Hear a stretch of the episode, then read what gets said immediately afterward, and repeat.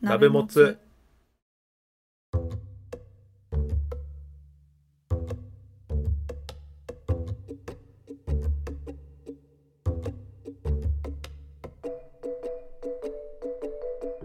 同じ鍋のもつを食うのお時間です関谷です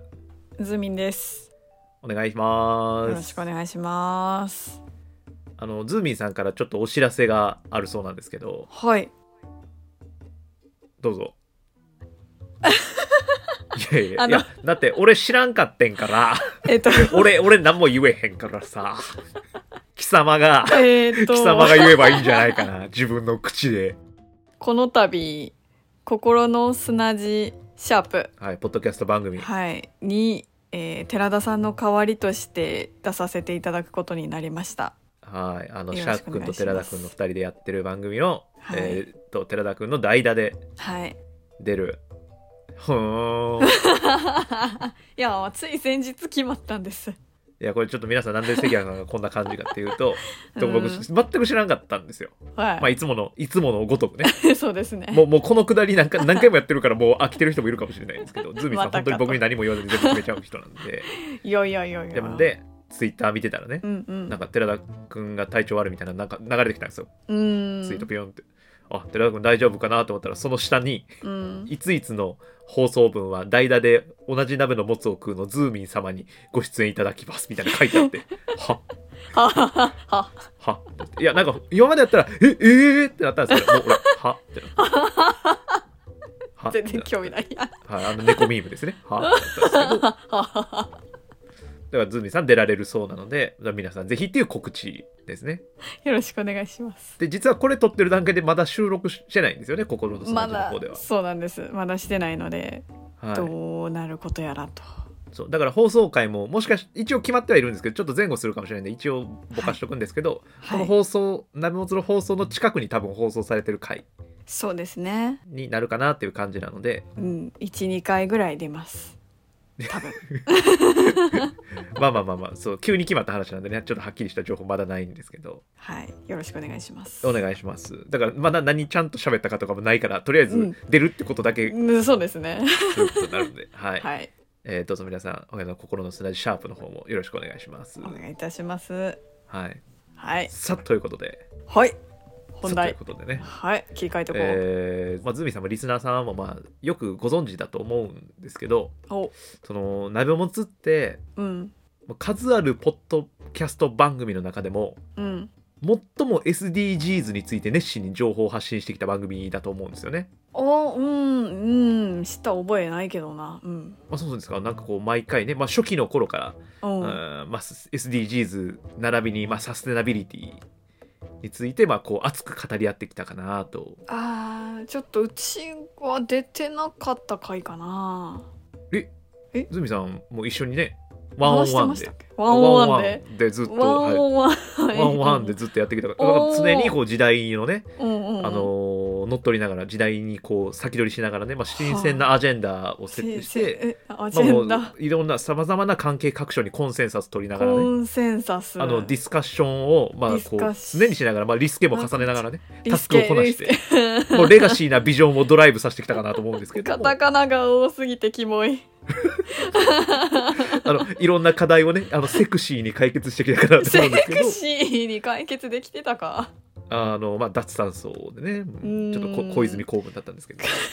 やまあまあまあ まああの冗談はさておきですねはいまあなんかよくサステナビリティとかね SDGs とかうんうもん言われてるじゃないですか、はい聞きますねでまあ正直僕この言葉あんま好きじゃないんですけどあまああの、ね多分まあそういう意味でいくと僕ら、特に鍋もつの2人が馴染み深いのって実は古着だと思うんですよ。あーはいはいそうはいなんか俺らはそんなねだからサステナビリティのために古着使わなきゃとか 思ってないけど、まあ、うん結果的にそうなってるわけじゃないですかなんか時代がそうなさせてるというか。そうですねで実際古着ってすごい流行ってるし、うんいろんな企業がそういうのを取り入れてねうんあの最近だとユニクロも古着出したんですよズミさんえ実は。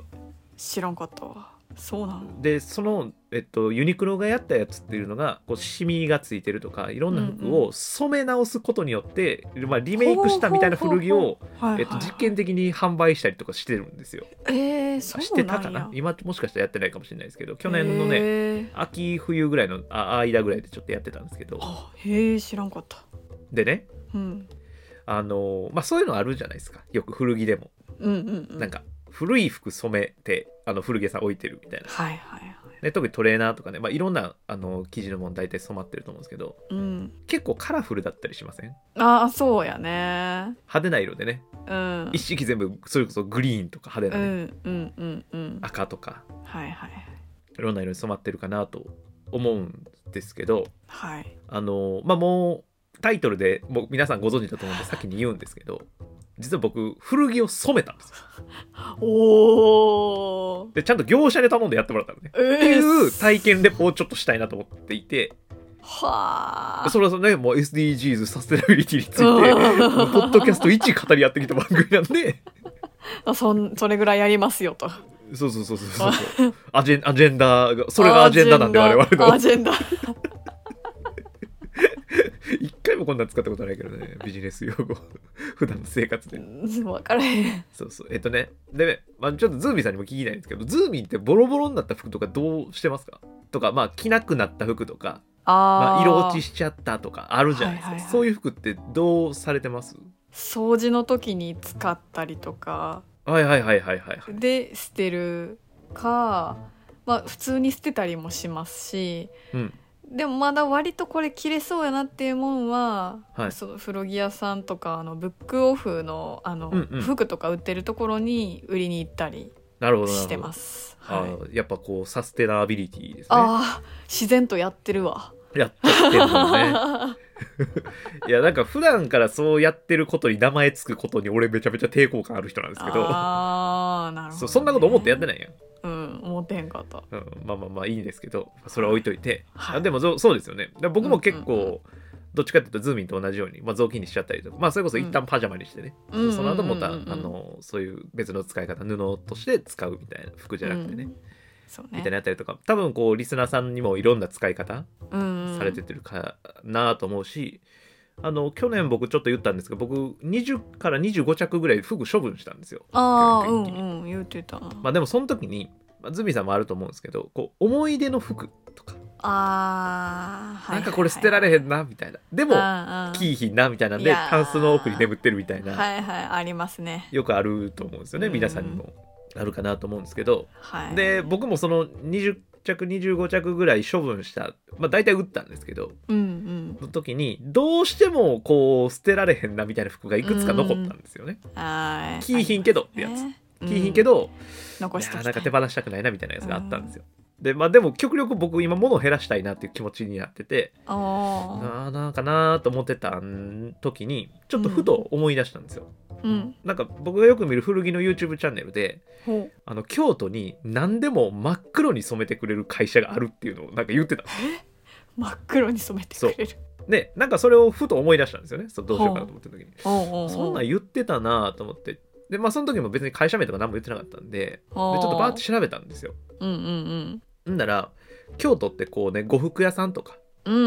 んあったりすると思うんですけど、はいの服をえ染めてるへえそう染め屋さんというか染色ですよね、のの、えっと、企業というのがこうずっとたくさんあって、うんうでんその中でも、えっと喪服とかはいはいはい紋付き袴とかねうん要は黒に白抜きの家紋が入ってるみたいな、あるじうゃないですか。んありますねあれをもう100年以上やってるって会社がいくつかあってその会社が、えーあのそういう、まあ、新規事業として古くなった服を真っ黒に染めるっていう事業をやってるんですって、すごいなおなるほどと思っておうであの調べて、まあ、いくつかあるんですけどおう僕はあの今回、えっと、バンバ染工業さんってとこにお願いしたんですよ、うーんそう140年ぐらい歴史があるとこうろわみたいでうんで、えっと、そこにお願いしてバンバさんって方にはい芸名というか芸名じゃないかなあーえまあお仕事上のお名前あそうそうそうそ感うでそのお名前が染める時にこう代々受け継がれてる名前が、うんちょっと今これあのパンフレットもらってきたんではい「柊屋新七うーんていう、まあ、そういうお仕事の名前ねへえかっのこいいえっなと、5代目の方が、えっとうんまあ、今女性の方でやっているし、えっと、うん息子さんがねなんか最近継ぐって言ってへ6ー代目を継いだらしくて、おおで、えっと、僕がこう対応してくださったのは、えっと、5代目のばんばさんの方だったんですよ。うーんで、えっとまあ、その方とかホームページにも載ってるんでまたゆっくり見てもらったらいいんですけど、まあ、何し真っ黒に染めるってかっこやなと思ってうんうん関谷さんって多分皆さん思ってるより服好き あなんですいよ。まあ関谷さんっいて、やもうまあ、あんまあのちょっと今から自慢するんですけどそうええ 関谷さんってあの全盛期あのアメ村とかでスナップされてたんですよね。あそうなん そうそうそう、え実はそれぐらい服好きな人だったんですよ。すげえ大学生の頃ねアメ村でもアメ村って昔あったくないですかそういうスナップの写真とかってあったけどほんまにそれに出る人おるん やまあまあイケメンなんであはいはいはい、とはい、豆腐メンタルイケメンっていうかまあイケメンなんで 当時当時は本当にイケてたんです、今はもう見る影もないんですけど、えーまあ、当時だから今より20 15キロ20キロぐらい痩せてたんでねもう尖り切ってたんであー 見たいなでもなんか昔はほんまにスナップって結構いろんな人撮られてたんじゃないかな3回2回って普通やったと思うんですけどアメ村とかおったらーそうなんやなんかちょえわかんないそうなんかじゃないんかなとわ勝手に思ってたわかんですけらどへんなんかあんまりズミンさんとかも取られそうじゃないですかちょっとどういや多分違うと思う卒業式あの鳥乗っけてたんでしょ頭にうん鳥はのっけだ でしょやっぱそうそういうおしゃれさんだと思うんですけどでも多分ちょっと違うんやと思う本当ですかまあ、うんいろんな雑誌あったと思うんですよそのスナップをまとめるとか、まうんうんうあ、んそれこそ当時い今や多分なかったと思うんですけどチューンとかね覚えてないですかえねチューンってでかくアルファベット書いてももうスナップしか載ってないみたいな写真の雑誌薄いーでもなんか学内大学内でうんそういうのを作ってる人たちはちょこちょこいた、あだあからやっぱりそういうのが流行ってたんや、ね、流行ってたよね、うでん今はそれが結局 SNS とかねそれこそインスタとかにうんうんうんうんう僕ん取って代わられてしまってそういうスナップの雑誌みたいなんてなくなっちゃったと思うんだけど当時はまああって、うんうんでそうそうそういうの載ったことあるんですけど、えあチューンじゃないよあのえっとねかカジカジかなあカジカジねはいはいはいはいカジカジとかもそれこそね、まあ、そんなめっちゃでかくじゃないですよちっちゃくておおいあやのす載っごていたなっていうのスナップをまとめたページがあってそういうのに載ってたんですけど、へえまあ、グラフ服好きだって、うんうんあの、まあ、一時いっぱい集めてで処分してでできひんやつは飾っ家に飾ってインテリアしてたみたいな感じだったんですけへどーそのインテリアのうちの何着かをうんうんでどうしても手放せなかったやつをやっぱなんかこう服として着るってことが服にとってすごくいいんじゃないかと思っててあなんかインテリアにするるのもまあいいけどもっとこううん着倒してからの方がいいなっていうのをすごい思ってななんか復活させたいまた服として着れるような感じにしたいと思ってちょっとお願いしようと思ったんですよ。へえまあ、黒にしたかったっていうのもうんなんかうんそれこそ昔はまあ後でちょっとズーミンさんには今回写真まで用意したんであのありがとうございます ビフォーアフター見せようと思ってるんですけどわお昔は結構派手な服好きだったんですよ僕もそれこそズーミンさんみたいにあーギャルコーデみたい柄なもガラガラガラモン着たり とか着とったねで当時はもうすっごい細かったんであうのん女性もんとか着てたんですよあそうなんや、ああんま男女関係なく何でも服着たいみたいな感じのうんうん時だったんでまああったんですけどだから結構派手な服を持ってたんですけどもう最近なんかもうんうんうんそうねうシどんンプルなどんシックにうんシンプルになんかなっていってでうんそういう意味ではそのすごいブラックコーデとかはいはいすごいかっこいいな最近はすごい思ってあーでもあんま関谷に黒のイメージなかったからあ本聞当いでてすかびっくりしたあ黒なんや黒ですね黒結構好きになってきててそうなんやねうんでまあそういうのしてみようかなみたいなえそのなんかお店の方はいとは直接会ってお話はしたんあそうなんですよえっとね一応そのプロセスとしてはえっと服を、まあ、こっちから郵送で送ってで商品届いたらあの商品の状態とか見てこれだったらこんな感じに染まると思いますとかこれだとちょっと金額上がりますとか、うーんあとボタンうんうんうんもうシャツも僕、えー、と何枚か送ったんですけどうんシャツのボタンもつけたまま染めるのか、うんえー、と外して染めてまたつけ直すのかとか、うんそういうのも細かく指示させてもらえたんですよ。へえそんなとこまでできるんやそうそうでもちろんまあ料金かかるんですけどボタンつけ直したりねあー手間かかるんでそれはいくらでもお支払いするつもりだったんですけどうんとか、えっと、そういうのも電話で到着次第状態見ながらやり取りしてもらうみたいな感じで。あちなみにこれ日本全国でねお送ったらできるんで皆さんもぜひやってみてもらいたいんですけどまたリンクあ貼っとくんで概要欄にズミさん黒って黒い服ってまあ世の中いっぱいあるし、まあ、今日何やったらズーミーさん黒い服着てますけど はい着てます喪服の黒さっき言ったその紋付き袴とかあーうん着物の黒ってむっちゃ黒いってイメージわかりますうーん光もなんか反射しないぐらいの黒って感じですか、ね、そうそうそうはいまあ、そもそも黒ってその光の反射、うん、まあ、光を吸収する色だから黒く見えちゃってるみたいな、あまあ、ものなんですけどもうそうは要はその喪服喪服とかってこう黒ければ黒いほど、ー、うんまあ、逆に言ったら薄い色やったらダメみたいな話なんじゃないですかあーそうなんやだからもうその黒を突き詰めてるっていう企業というかあーの、はいはいはい染め屋さんなんですよねうんうんうんだからあの電話で、えっと、実は黒2種類ご用意してて普通の黒とシューメーグロっていうのがあるんですけどどっちがいいですかって聞かれたんですよシューメイクでラそのシューシューメーグロっていうのはあの先代の方がシューメーっていう名前ではあそのその先代が黒を極めたんですって、えーで今もそれをこう受け継がれてるらしいんですけどすごいうんでそれもうむちゃくちゃ黒いと。でまあ、ちその違いを聞いたんですねえ普通の黒とシューメーグロって何が違うんですかって聞いたらうん普通の黒っつってもその辺の黒よりは黒いらしいんですけど、うんまうあ、ん実際黒かったんですけど、うんうんうんもうシューメーグロはむちゃくちゃ黒いからその辺の服と合わないかもしれないですって言われたんで すよえ要はそれぐらい黒いんです ってー、えー、でもそんなん聞いたらやりたなるじゃないですかいやー一着ぐらいやりたいそうそうそう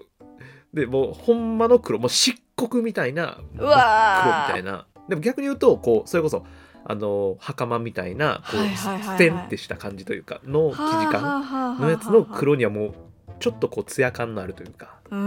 ん光をもう吸収してしまうぐらいの黒っていうのにこう白い紋付きあまあ白い紋付きじゃない家紋がボンと入ってるっていうのがかっこかいいっこいいですよねっていうあ感じらしいんやけどでそれも、まあ、逆に言うとよく着る服に、ーうん、えーシューメーグルを使うとそう黒すぎて合わないから、うん、普通によく普段着とかで着られたりとか、まあ、デザインとか素材に応じてちょっとあの相談しながら決めますねみたいな話になって、うん結構電話うんうんそれこそ20分ぐらいずっと電話させてもらって、うんこの服だこれこの服だこれってあちなみに8着多くたんですけど僕多いな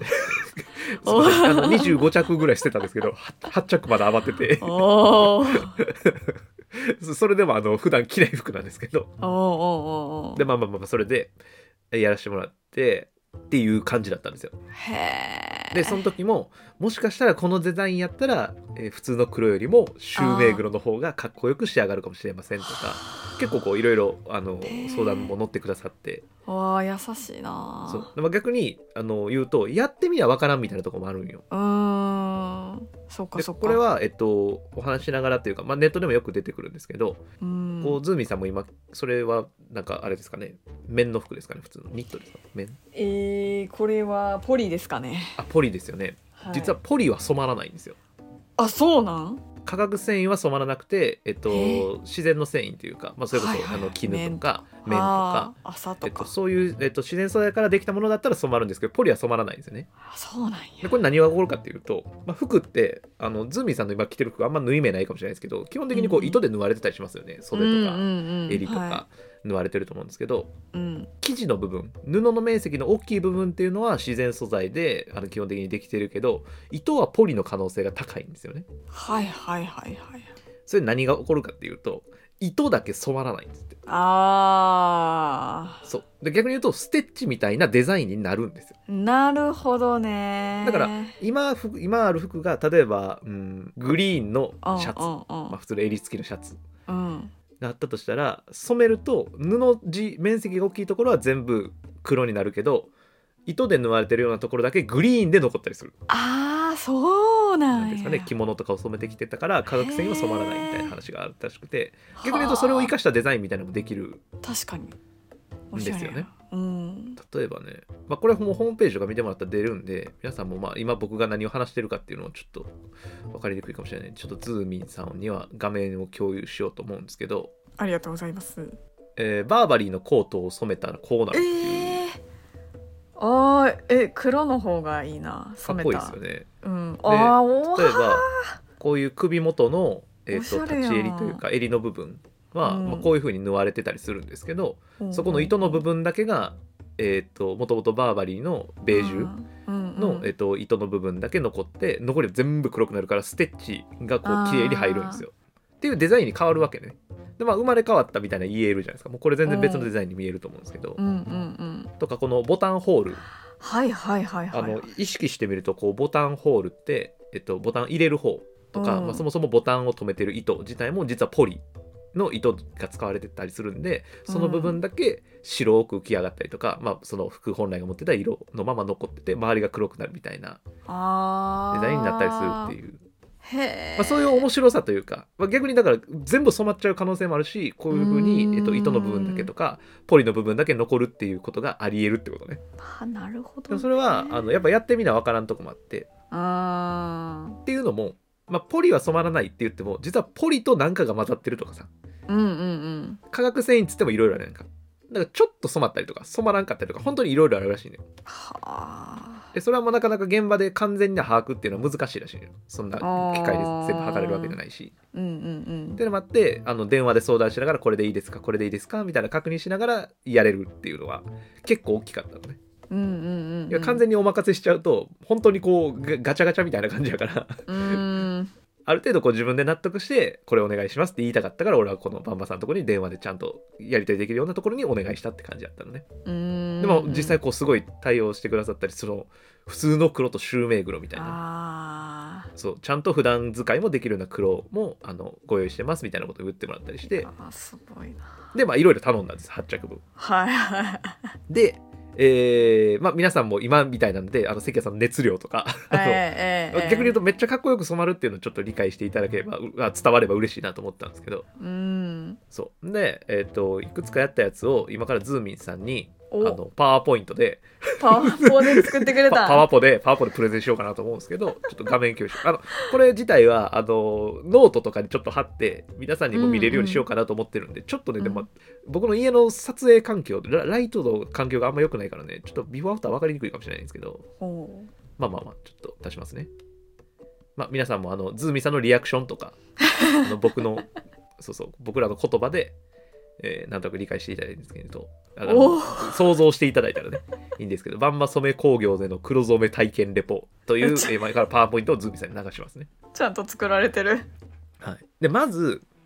えっとどんな服頼んだかって話なんですけどあはいあの一つ目、まあ、今日全部紹介しないんですけど一つ目は、えっとねヴィンテージのスウェットうーんスウェットはい、上のねスウェットだったんですけど、うんうんえっと、ダブルフェイスって言ってうんダブルフェイスってブランドじゃなくて、えっと、うんそういうなんていうんですかね生地というか服の作りがあって、へえ、ま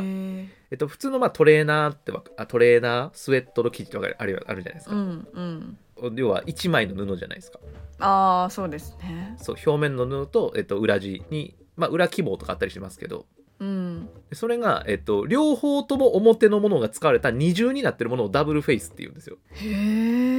えでもそれダブルフェイス自体にもいろんな生地のバージョンがあるんですけどこれなんんですけど、ほうほうこほうんなほう感じでほうあの今ちょっと見てもらってるんですけどズーミンさんにはいはいはいこれ裏地が、えーワッフル地になってるんですねはいはいふわっとだしたからワッフル地の感じですね表面が内側に入ってるんですよああああで外は外で、えースウェットの生地っうんていう風になってて、まあ、要はあの着心地が単純にいいのでこっちの方がうんうんうんで厚手で、えー、と本当に丈夫あまあ、あでもこれを作るにはあの要は相当な工期がかかるわけじゃないですか両方とはいはいもはい表面使ってるから、そうやねそうだからあんまり残ってないし珍しいっていう服でヴィンテージで結構値段したりとかなかなか見つからないみたいな話があるんですけどはいそれを1着持ってたのねこんなんやっておおだからこのリブの部分とかもボロボロやしあリブってあの、えっと、裾ではいあの腕の部分とか、えー腰の周りのリブの部分がでここのリブがここ分厚いっていうのもこのヴィンテージの特徴なんですけど、うん確かに分厚いうん、今のやつってここ結構幅がねあんまなかったりするんですけど、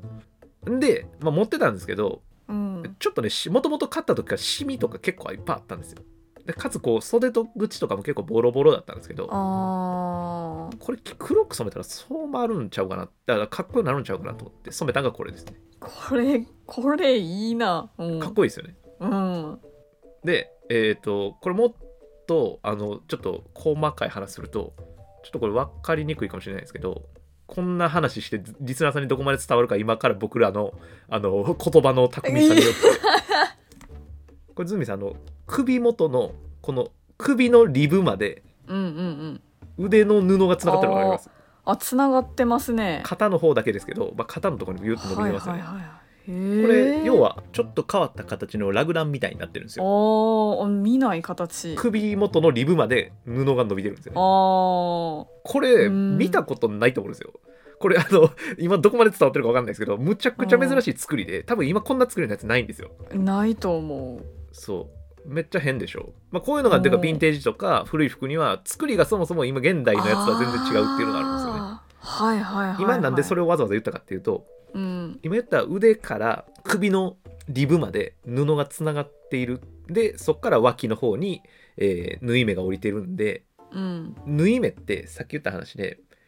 糸がああうんポリだと浮くのねうんうんうんだからステッチみたいなのが浮き上がってくるとあーむっちゃこの形要はこの服が持ってる特殊な組み立て方うんがあー強調されてめっちゃかっこよくなるんちゃうかなって思ったんですよほうほうほうほうもしくはヴィンテージやから自然素材の糸で縫われてる可能性あー両方あるなと思ったんですよそうやねであーどうなったかっていうと染まったんですよほんまやつまり糸の部分おもー自然素材だったんですよへえだからやっぱりヴィンテージなんだなって思ったんですよねそわうでなんかめっちゃ興奮してこれこれどれぐらい皆さんに伝わってるか全くわからないんですけどあ 綺麗にそ同うじ色全に部染染まったまっんですてよる そうリブもう首んそのリブを留めてる糸も全部染まったんですよねもともとそういう色やったっていうぐらい自然やねそうなんですよで中ももちろん染まってるんですよあー綺麗やんそへうーさっき言ったダブルフェイスっていうやつなんで中も、うえー、と布地、えーワッフル地んの、うんうんうんえー生地が使われてたんですけどそれも染まったしなんやったらタグまで染まったんですよほんまや黒くなってもあの何か首わ身からんのね裏に首筋あたりにあるタグがあるんですけ ど、はいタグってポリっぽいじゃないですか普通ぽいぽいタおグーも染まったんですよあそういうことそうだから相当古いと思いますよこれうへえじゃあそう昔はあそっかそうなんやうんとかも分かったりするんですよは面白いですよね服って僕もう本当に服好きなんで すよそうまあ特に古着が好きなんですけどでもまあこんでこれぐらい黒く染まるっていうああー全然違うで実際これあの実はねこれあのズーミンさんにどこまで黒さ伝わってるか分かんないですけどうん黒すぎて iPhone で撮ったらあの明るく勝手に補正しようんですよあそうなんこれなだんかかちょらっもとっと黒いんですよこれいそうなんやグレーっぽいなって思ってんなやもうむっちゃ黒いえー、そうなんやそう勝手に補正されんねやそうっていう風な感じで黒く染まるっていう楽しさもあるし黒く染まらない部分が出てくることによってその服が新しいデザインに生まれ変わるってところがこの染める後染めといううんうかんうんうんの面白いとこだなっていうのをすごいおいえいえ伝えしていていきたいんですよ今日は。はいはいはい面白いですねはい、で、えー続いて、はいえー、と今度はちょっとブランドものの服なんですけど、えっとキャピタルっていうブランド僕一時めちゃめちゃハマっててほで、えっとまあ、デニムとかが有名なんですけど、うまあ、んうん結構こう手仕事感というか、ううーんがある服を結構作っておられるんですけどうんうんで、えっと、それのまあ有名なところで言うと刺繍なんですよねほう最近はあんまやってないかもしれないですけど、うまあ、ん僕もそれこそ大学生時代の時に買った服が十何年ぐらい前の服なんですけどうんうんうんで、えっとまあ、ちょっと後でまた写真見せるんですけどパーカーなんですけど今回。はいで全体は水色なんですけど、水色うんえー ちょっと恥ずかしいななんか関谷さん昔水色のパーカー着てたんですけど なんか今そうねフーディーとか言うらしいですね僕もうパーカーって言いますけど、あそうなんやはい、フードあるからフーディーって言うらしいですなるほどフーディー僕パーカーで言いますけどもはいパーカーにね、まあ、フードついてるじゃないですかだかうんうんらその首元の部分からフードの縁にかけて全部、えっと、青いバラの刺繍が入ってたんですようんうわおしゃれおしゃ、まあ、ずずみさん僕おしゃれなんですけどおしゃれズミさん、ズミさんが言わないと俺おしゃれ、一人でずっと言ってるだけになっちゃうから、お俺本当はなんか昔そういうあのスナップされてたとか、あんまり自分で言いたくないんですけどど、はいおしゃれおしゃれやで 2回言うな。で、まあまああるんですよ。であこれ何が起こるかっていうのをちょっと予想してほしいんですけど、ーおパーカーなんで、まあ基本スウェットなんですけど、生地が。はい刺繍部分、はいはいこれが、まあおそらく化学繊維であろうと、ポリであろう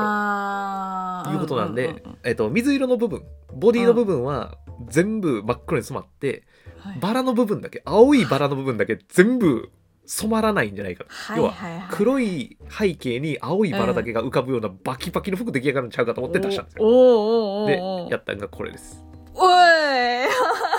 むちゃくちゃかっこよくなった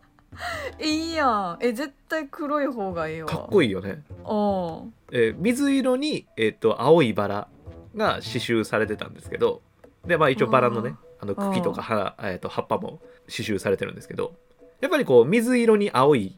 あえーバラっていうのでコントラストがちょっと薄かったんですよ。あそう、まね、あまあまあだから着やすいみたいなところがあったんですけどう、んうんうんそれがこう黒になることででそこにこう刺繍がバッて浮かび上がることでむちゃくちゃ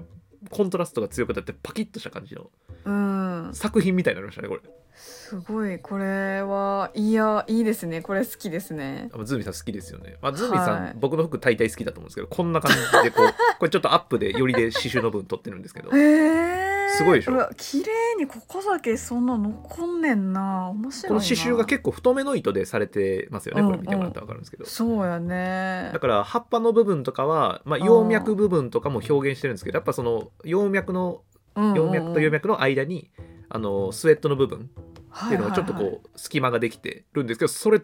もちゃんと染まってるんですよねはい、うんうんで逆にあの化学繊維のとこは染まってないんですよそうもうすごいなむっちゃかっこいいですよねいやいいですねなんかあれですねあのイブのギャリーっぽくてすごくいい ですイブって何ですかあのゲームの方のイブですゲームの方のイブそうああ IB ゲーム IB のあーあのイブですねはいはいはい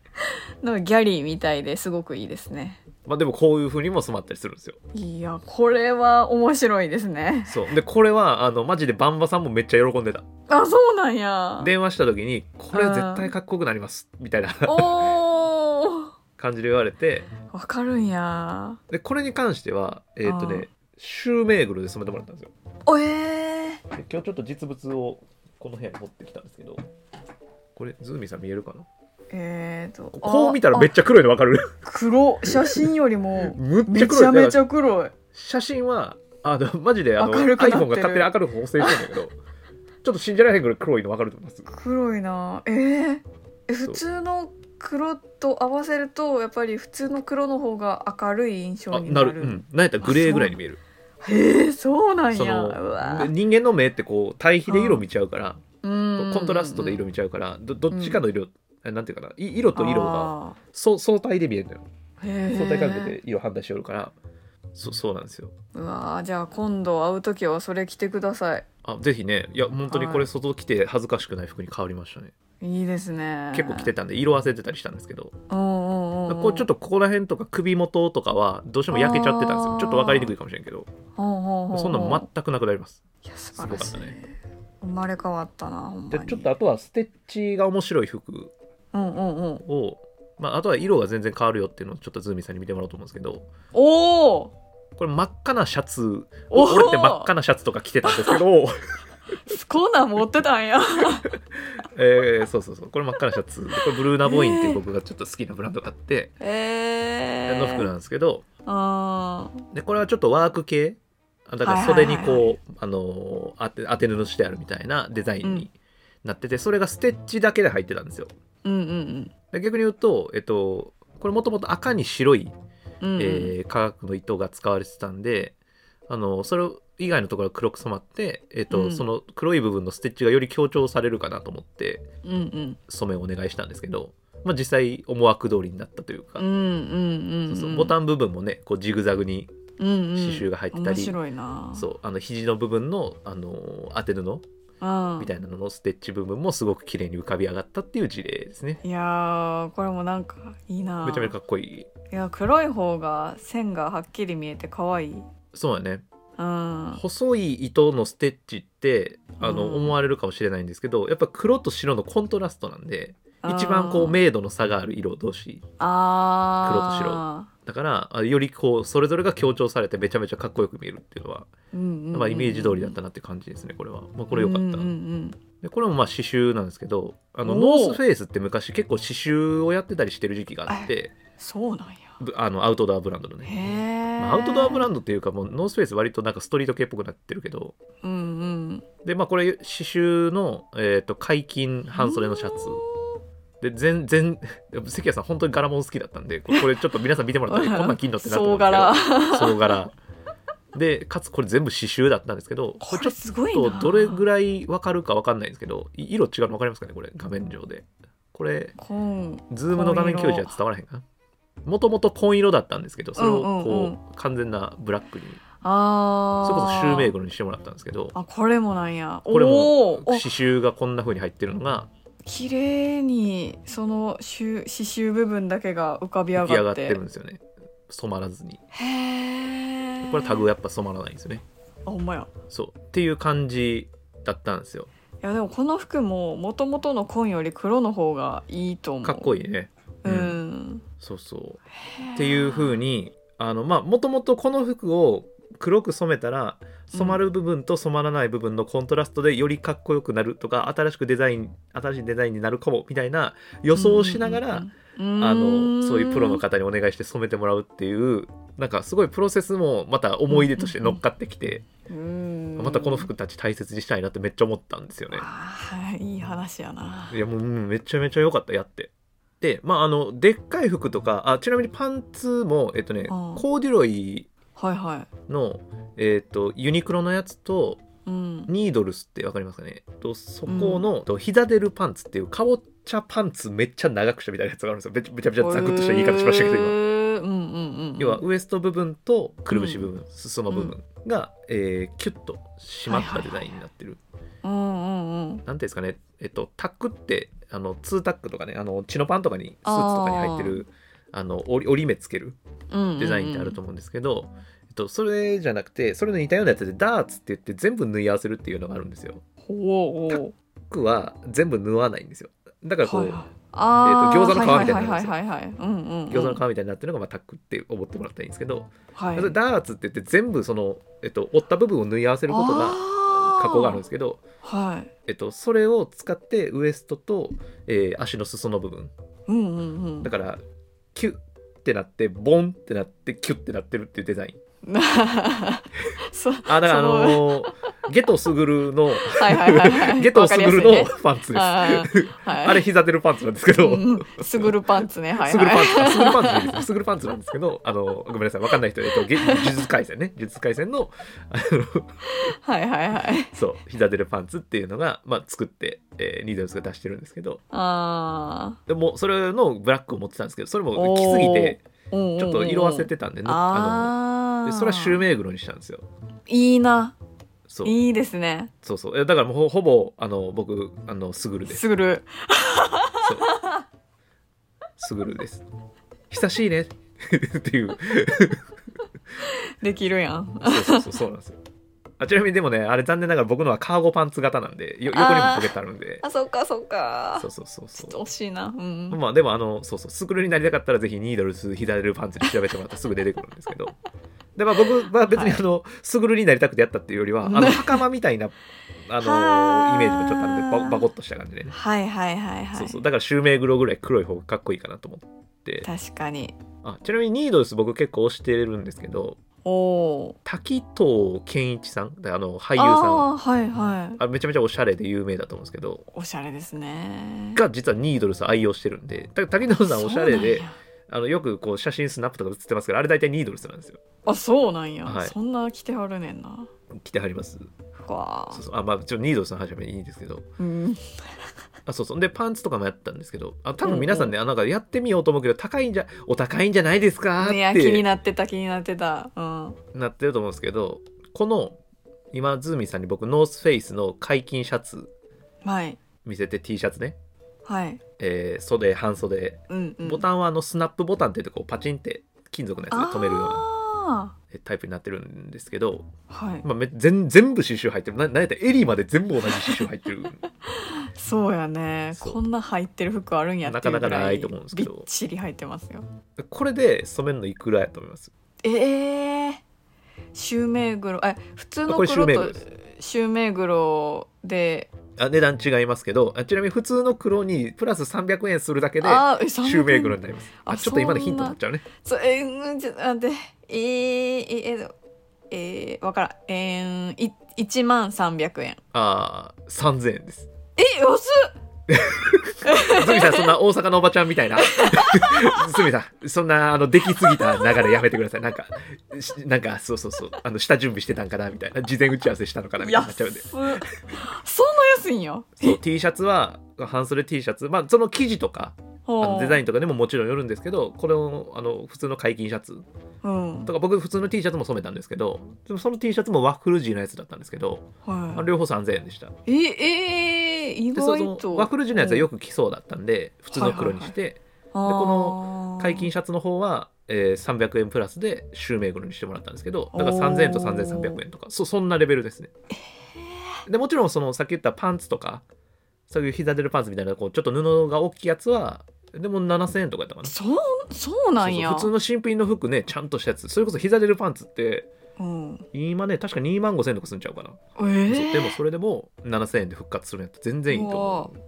えーまあ、コートとかになるとどうしてももやっぱり1万円とか超えてきたりとかするしさっき言ったボタンの付け替えとかもプラス料金なんですけど、うんうんうん、ちなみにボタンはと染まるやつと染まらんやつがあるらしいですよこれも。あそうなんそうで、へー僕はさっき、えっとブルーナ・ボーインの真っ赤なシャツをブラックにしたんですけど、うんうんうでんこれはしえこれは普通の黒かなうんにしてもらったけどこれはボタン外して付け直してもらったんですよあそうなんやちょっと染まるとダサくなるかなと思って、あちょっーとパキッとした感じの印象に見せたいとかねいや逆に、あえっそうやと、ねもう一個ね別の白シャツも出したんですけどそっちはそのままボタンつけたままぬあの染めてくださいって言ったら、ボタンやっぱちょっと染まってちょっといあやわい印象になったというかあいやちょっとボタンがグレーかかったんでで、あーはいはいはいそのコントラストが薄くなっまあそちれやゃっねて、そうねそうそうそう確かにまあそのディテールなんで別にこここだわらない方はあのその方が料金安いとかねあのそれはそれでいいと思うんですけどでもそういうのも思ってるより多分皆さんが想像より安いんじゃないかなとなんか喪服染めるとかさ、えー140年の歴史とか言われたら、いや しっかりお金かかるかなとか思われるかもしれないですけど T シャツだとそっか3000円ぐらいだしそれはあの工場用のパンとか7000円ぐらいで染まりますあ膝ルパンツもそれぐらいだったかな、うんえー、ちょっとやってみたいなってぜひぜひいや思いましほたんまにねさっきも言ってたんですけど、うんあてか前段わざわざ僕 SDGs とかぐじゅぐじゅ言ってたのは、うんなんかそんなん関係なくもうやっぱ純粋に物が好きとかうんかっこよくなるとか、やっぱこれ大切だなとか思い出が乗るとか、今今日もこうやってポッドキャストで僕こんな熱量でねわざわざパワーポイントまで作ってズみたいな話してますけど、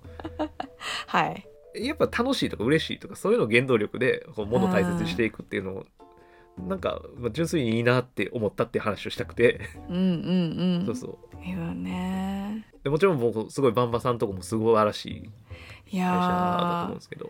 あーお話聞いてたらめっちゃこう愛のある感じの方なんやなっていうのが伝わってくる。そうそうそうそうう、まんあ、そんなんもホームページにいろいろ載ってるんでねあの見てもらったらなと思うんですけどで僕あの自分で取りに行ったんですよあのおお物自体は送ったんんですけどうんうんうあのん。一回お話ししてみたいなとこもああってそうやんね。工場かなうん工場って言った方がいいですねで行かしてもらってでそこ、でと直接聞き取ったんですけど、うんなんかちょっとお話ししてたら「あのよかったら」って言ってちょっと奥案内していただいてあええ実際に染めてるとこまでは入ってないですけど、まあ、こんな感じのとこですよみたいな見せていただいて、うわ優しい。そうすっごいおもうほんまに真っ黒のむちゃくちゃでかい布とかえっとね4メーターっつってたかなあ幅もね2メーター50ぐらいあったと思いますねの4メーターみたいな布で、まあ、それをこうそういう仕立て屋さんに納品する時に僕ちょっとここで干してるんですみたいなとかうわ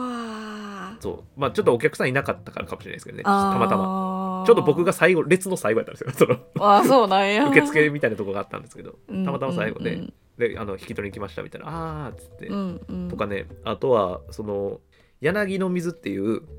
あのそこの井戸水うん。で、えっと、染めてはるんですよそその水を使って。でてもそれが千利休がこうお茶を立てる時に使ってたらしいんですけど、えーなんか今でもずっと出ててむちゃくちゃうまいんですよ。へえそうそうでそれもちょっと飲ましてもらってとかあーなんか結構いろいろお話しさせてもらってそうで僕はそこそういう建築やってるとか服めっちゃ好きでみたいな話とあかーまあまあもうぶつぶつ見たら分かったみたいで あいろんな服を染めるってお仕事されてるから、うんうんちなみに鍋もつグッズとかも作れるって言ってましたよ。 うん。わお。いや一応ポッドキャストでちょっと喋ってもいいですかみたいな言ったんですけどあでお話しさせてもらってるんですけどそうそうあのもしグッズ作るとかだったらあへのー布使えるんでとか言ってーわーえそうー、いいなーだから なんかちょっとしたオーダーぐらいやったらあのどっかに頼んでちょっとちっちゃいなんかポシェットとかわ巾着みたいなのとかもーえー、作確れるっかていうに話だったんでなんかぜひと思い思いましただからなんていうんですかねえー、えっ、と今僕が一生懸命喋っててもあの実物ないから想像でしかないじゃないですか、あのアンミカがあの白が200色あるって言ったように 黒もむちゃくちゃ深い黒ってこんな黒いんやっていうのを見てほしいなってちょっと個人的に思っていてうわあいいなあそうそうそんなんできたらなとかも思ったりとか、黒まあ、のやっぱ巾着、そうそう昔からあるなんいいかな職人の技じゃないですけどうんうんやっぱそういう歴史が続くだけのことあるよなっていうのはすごい思ったって感じですね。ねあでそうそうでこれ僕やってみて思ったんですけどうんちちょっと縮むやつとちょっとでかなったりとかなんかねああの素材によってやっぱ微妙にあるんですよでかくなることがあるんやなんかね伸びやすくなったみたいな、へええーさっき言ったそのノースフェイスの刺繍解禁シシャツなんかはむちゃくちゃツルツルになったえでこれに関してはマジで相性やと思うんだけど布の布とのあーでまあだからちょっとその辺も、まあ、ちょっと楽しみながら、まはいあ、はい、だから本当にこうタンスの中に眠ってる大切な服とかもう一回着直したいなみたいな服をうん、もしよかったらやっていただいたら嬉しいかなとか、まあ、ちょっとこう気分転換というかなんか面白でやそうっねてもらってもいいかなってちょっと思いましたね。いやーそのまま捨てるんじゃなくてもう一回、そうそう着れ復る活ようにさせてね、うんめでてあげてほししいなたといですねちょっと服好きのせっか関谷さんズーミンさんからちょっとそういうメッセージを今日は、くありがとうございますはいなんかあのほぼほぼ宣 伝ほんまやいやまあ全然ねいやほんまにあの、まあ、変なやつじゃないから自信を持ってお伝えするんですけど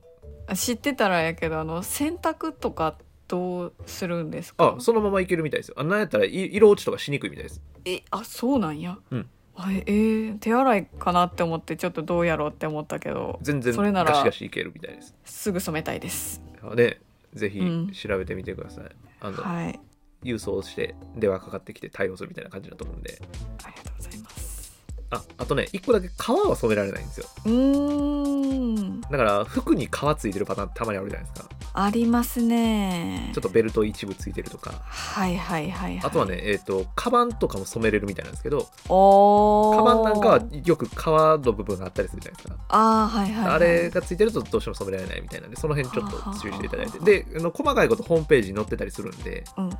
あの見てもらったらいいですし、あのお問い合わせも全然できるみたいなんで、うんうんうんうんうんうんはい、その辺もあの丁寧に対応してくださるんで、まあ、ただめちゃくちゃでかい工場とかじゃないからやっぱりこう時間かかるんですけど僕もだからこれ結構前に出したんですけど、ああそうなんやまあ、でもやっぱ待ってる時間も楽しいからもうここまで来るとそうねどうなるかなーってそうそうそうそうなんかそういう楽しみもぜひね楽しんでいただけたらなと思います。ということであの本当に何言ってるかあんまわからんかった回かもしれないで すけどまあよかったらツイッターにちょっと上げるかノートに上げるかちょっと考えますが、うんうんまあまあまああの情報を追っといていただけたらばはい今日の回ちょっと楽しめるかなって感じなんでよろしくお願いします。はいありがとうございますはい、ありがとうございました。じゃあ、この辺で、長尾会今日は終わりにしたいと思います。はいでは皆様、お手は拝借。よーおっ